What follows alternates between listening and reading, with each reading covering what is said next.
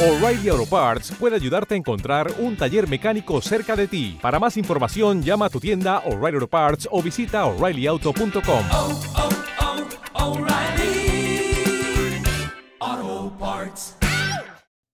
Para el disco con historia de hoy, si me lo permites, necesito que cierres los ojos y recuerdes tus 17 años. Recuerda cómo eras, lo que pensabas, qué hacías, qué sentías y ahora, imagínate que esa o ese adolescente un día compone lo siguiente.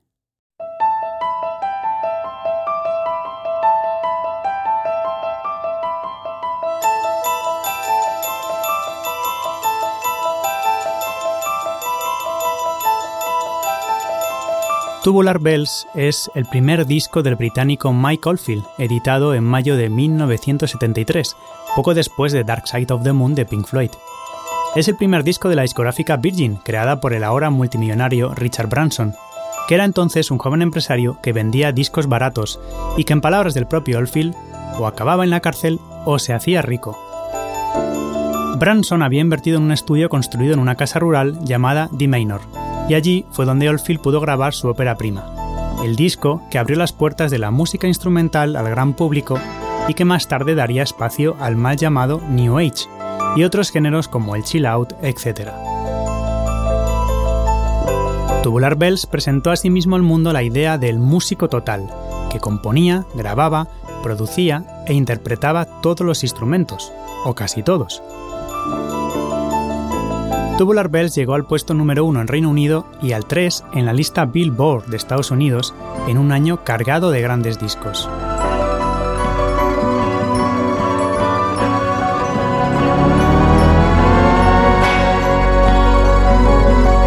Oldfield era por aquel entonces, y hasta finales de los 70, una mente aturdida y compleja que parecía encontrar armonía solo en la música.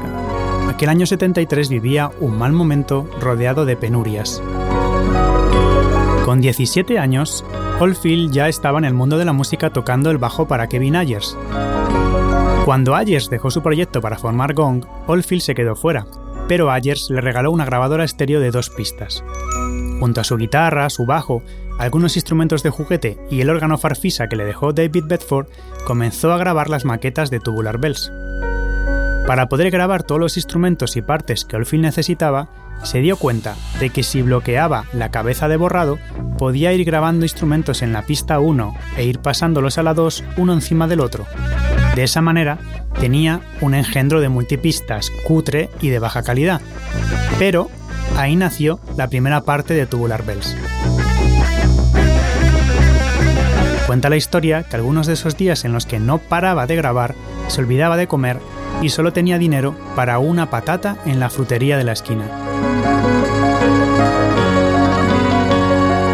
Aquella maqueta fue rechazada en todos los lugares a los que la llevó. Nadie quería un disco con solo dos partes tan largas, sin canciones, sin voz, sin apenas batería o parte rítmica. Nadie quería algo tan raro. Pero el grupo de gente que trabajaba con Branson le convenció de dar una oportunidad a Oldfield y este grabó el disco en muy poco tiempo.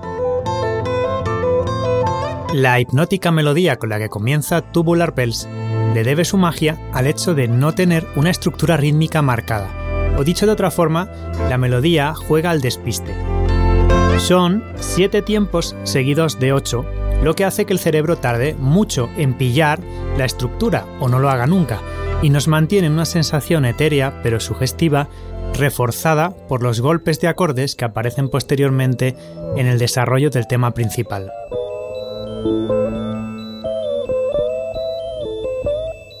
Técnicamente en cuanto a sonido, Tubular Bells está por debajo de los discos de esa época. La grabación es modesta y en algunos momentos algo defectuosa. Pero esas deficiencias hacen que el disco tenga un sonido muy personal, por momentos ingenuo.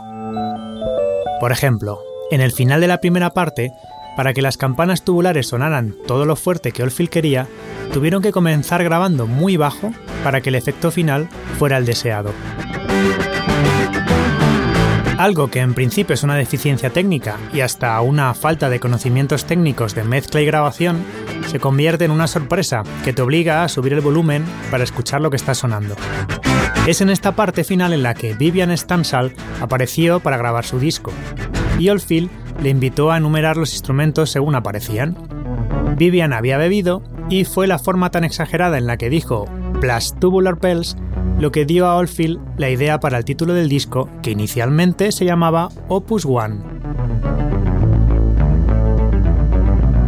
Grand Piano. Pero a nivel musical, Tubular Bells está a nivel y por encima. Es innovador y en algunos momentos crea e inventa desde cero. Inspirado por la música de Terry Riley y de otros músicos de la época, Oldfield va sin frenos, sin limitaciones compositivas y es capaz de unir uno tras otro temas e ideas musicales con una facilidad asombrosa y con una calidad compositiva que parece imposible para un joven que apenas había pasado la mayoría de edad. En Tubular Bells hay rock, folk, aproximaciones al jazz, atisbos de punk, clásica pasada por el pop y también hay cosas que no se habían oído antes.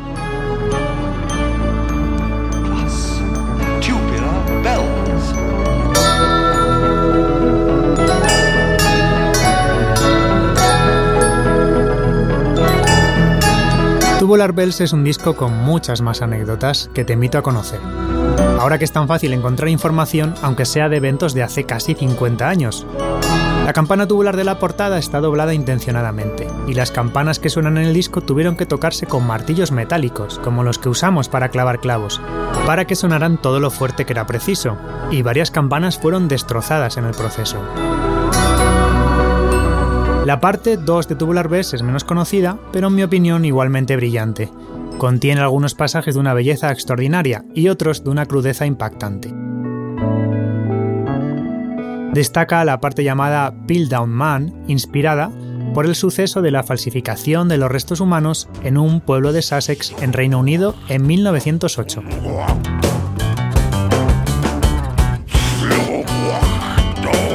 El final de Tubular Bells antes de la coda es bellísimo y de una sencillez que deslumbra.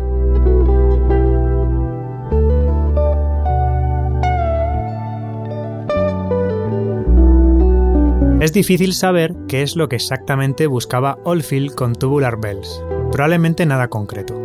Aunque el disco es intenso y profundo, tiene partes con humor, y el último tema, la coda del disco, es una versión del Sailor's Hornpipe, que es un tema tradicional, quizá para quitarse importancia y que no fuera un disco compuesto íntegramente por él mismo.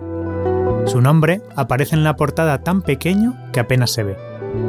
Oldfield compuso Tubular Bells en un mal momento de su vida, y después de editarlo, su madre falleció. Esto, unido a su nueva popularidad, le sumió en una profunda depresión que le alejó de la exposición pública. Pero al año editó su segundo disco, Edges Right, un disco lleno de tranquilidad y paz, no tan brillante como Tubular Bells, pero que le sirvió de pasarela para él que para muchos es su obra maestra. Un año después, Oh Madame. Seguro que Oldfield no imaginaba que poco después su vida iba a dar un vuelco y el Oldfield que había estado escondido iba a querer salir y comenzaría su etapa de discos más accesibles, pero donde se esconden auténticas obras de arte. Se lanzaría a tocar en directo, a experimentar sin miedo, a liberarse y a vivir el presente. En mi opinión, Oldfield personifica al genio que no quiere serlo, al creador que huye de su obra pero se gira tímido para volverla a mirar. Que la ama y la odia al mismo tiempo, al perfeccionista que festeja la imperfección. Eso es Tubular Bells para mí. Y sí, además fue parte de la banda sonora de la película El Exorcista.